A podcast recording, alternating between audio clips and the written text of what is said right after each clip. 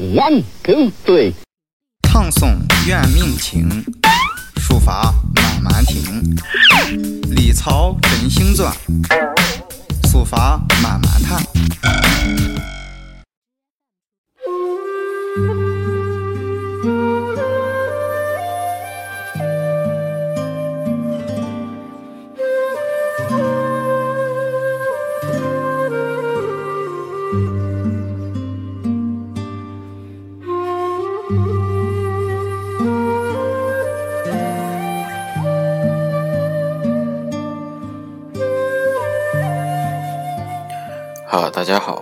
大家继续收听漫谈书法。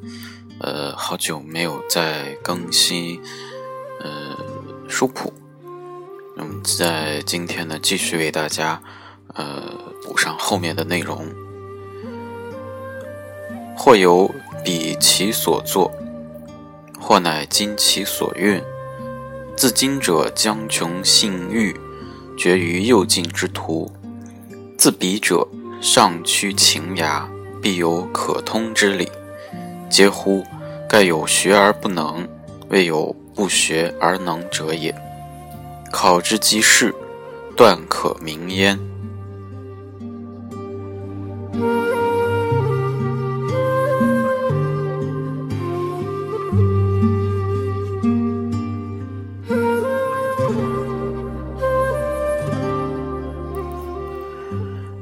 记得我们上一段啊，上一段呢，主要讲的是，呃，就是书法对于人的整个一生当中，它每个阶段的变化都是不太一样的啊，而且呢，呃，随着阅历的增加啊，时间的推移，你对书法的理解也是有一些呃差异的啊。那么这一段呢，它其实。讲的是如何，嗯，评价自己的作品或者评价自己写的字。那分了两种情况，一种呢，就是比较谦虚的啊，对自己的作品保持一种呃一直不认可的这么一个状态啊。这种人很多的，就大家学书法，呃，经常觉得自己的这个字写的不行，依然有呃。这个提高的空间啊，那么还有些人呢，他对自己的字呢是保持一个呃很自负的那种层面，就是过高的估计自己的成就。那么过高估计的人呢，他以为呢就达到了一个比较好的一个状态啊，尤其是像我们今天呃媒体上经常经常看到的一些呃这个。江湖书家啊，或者是一些比较行为举止比较呃激进的一些一些这个作秀的这个呃表演者，他可能是属于这一类的啊。那么，对于孙过庭的观点来讲，肯定是认为这个前者他一定有这个上升的空间啊，虚心嘛，虚心才能进步啊，所以说。呃，它有它的一个呃价值标准，所以说呢，呃，我们在聊这些这个呃古代文献的时候，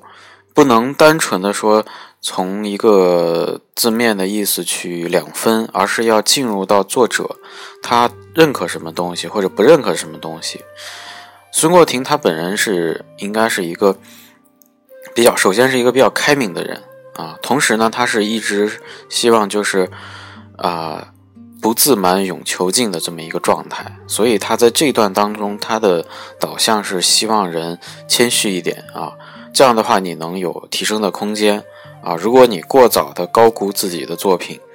你一定会进入到一个瓶颈期，而不能上升啊。所以我觉得这是从求学的道路上来讲。我个人也很认可的一个观点，就是学无止境嘛，啊，而且这个书法发展到今天，啊，可以说是非常的浩瀚繁多，呃，你基本上是学不完的。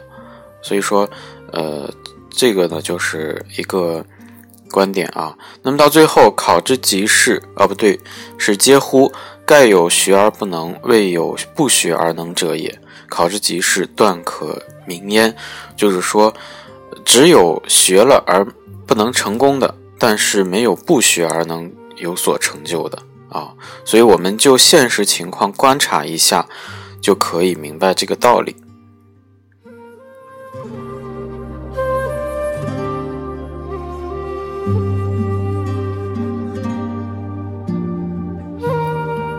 好，那么今天呢，也为大家多讲一点啊，就是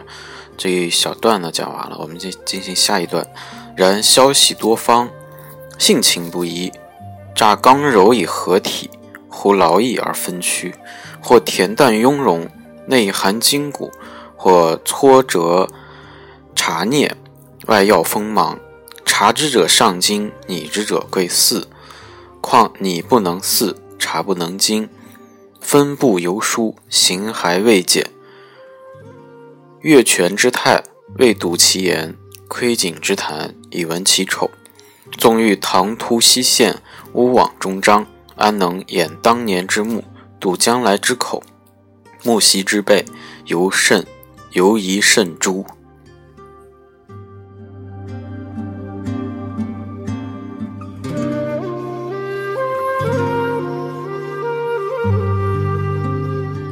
那么上一段我们讲，就是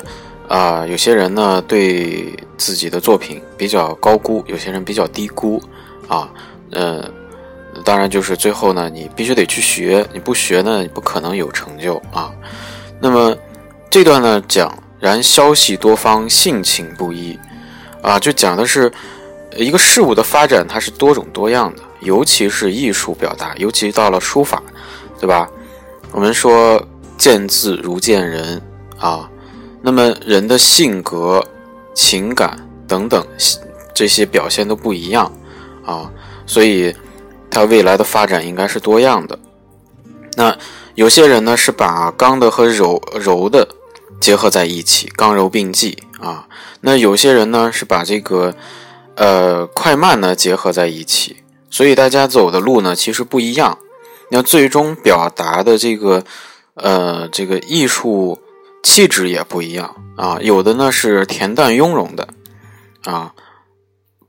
而且呢内含筋骨啊，有的呢是一种呃折错察聂啊，就是说呃表现的比较另类，而且呢它外露锋芒啊，所以说我们在观察的时候呢就要很精细。而且在模仿的时候呢，要追求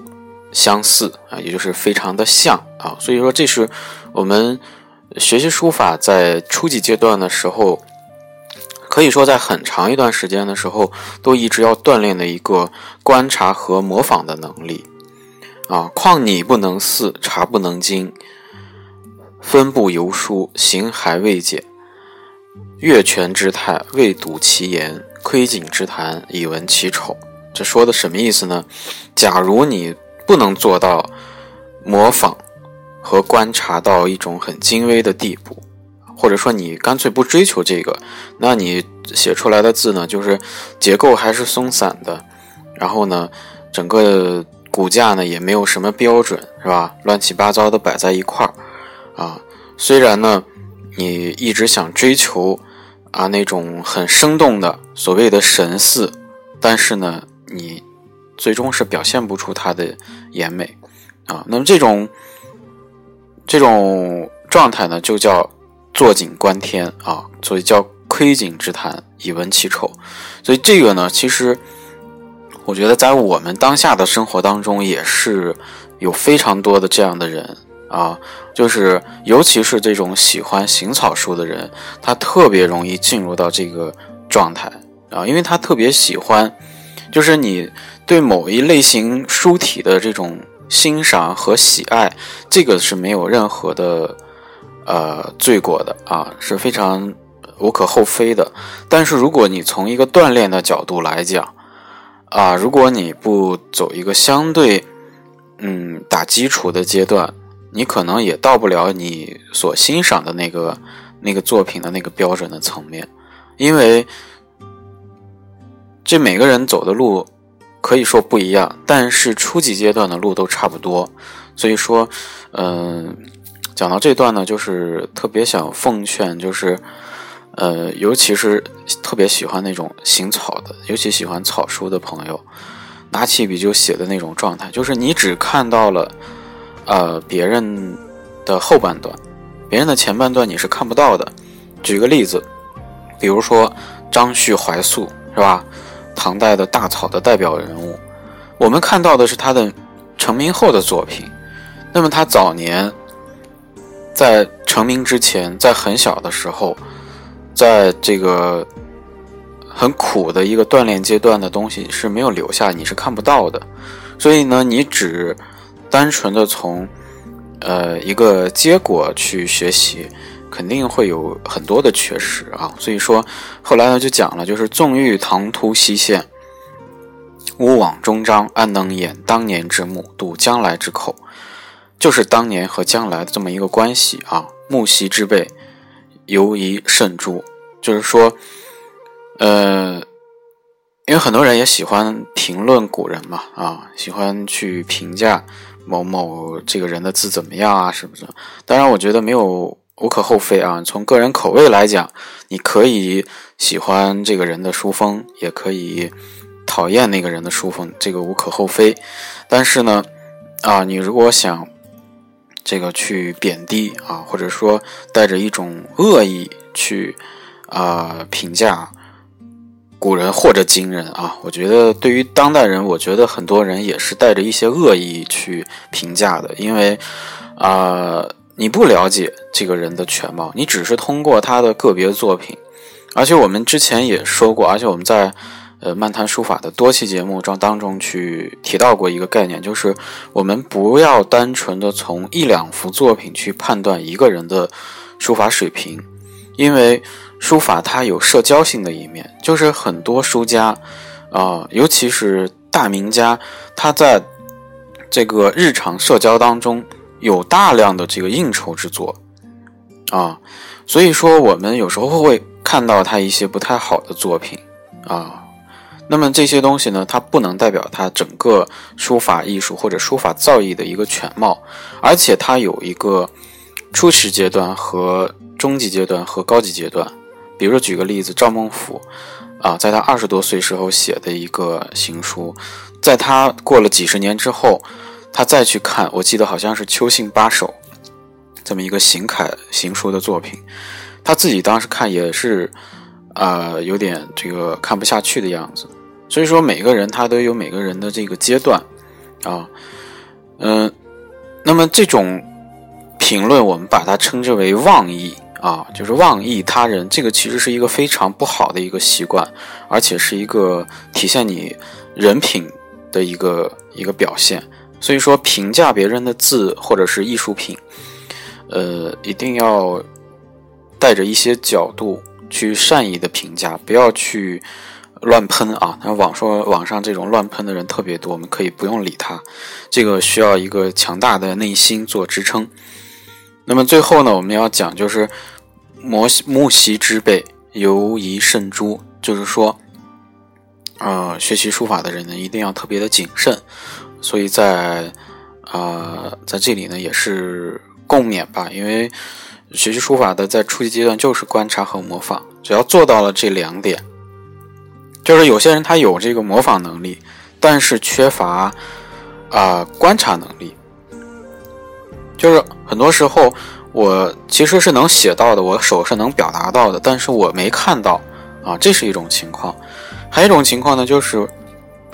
我能看到，但是我手上跟不上啊！这种这两种情况，都是在现实的这个书法学习当中同时存在的，所以呢，就需要去锻炼啊，要么就练眼，要么就练手啊。这个根据大家的实际情况来，呃，所以只有只有这样的话，你才能进入到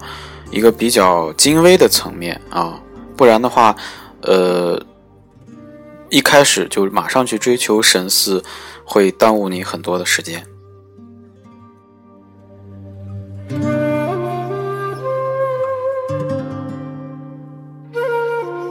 好，那这期呢就给大家分享到这里，咱们下期再见。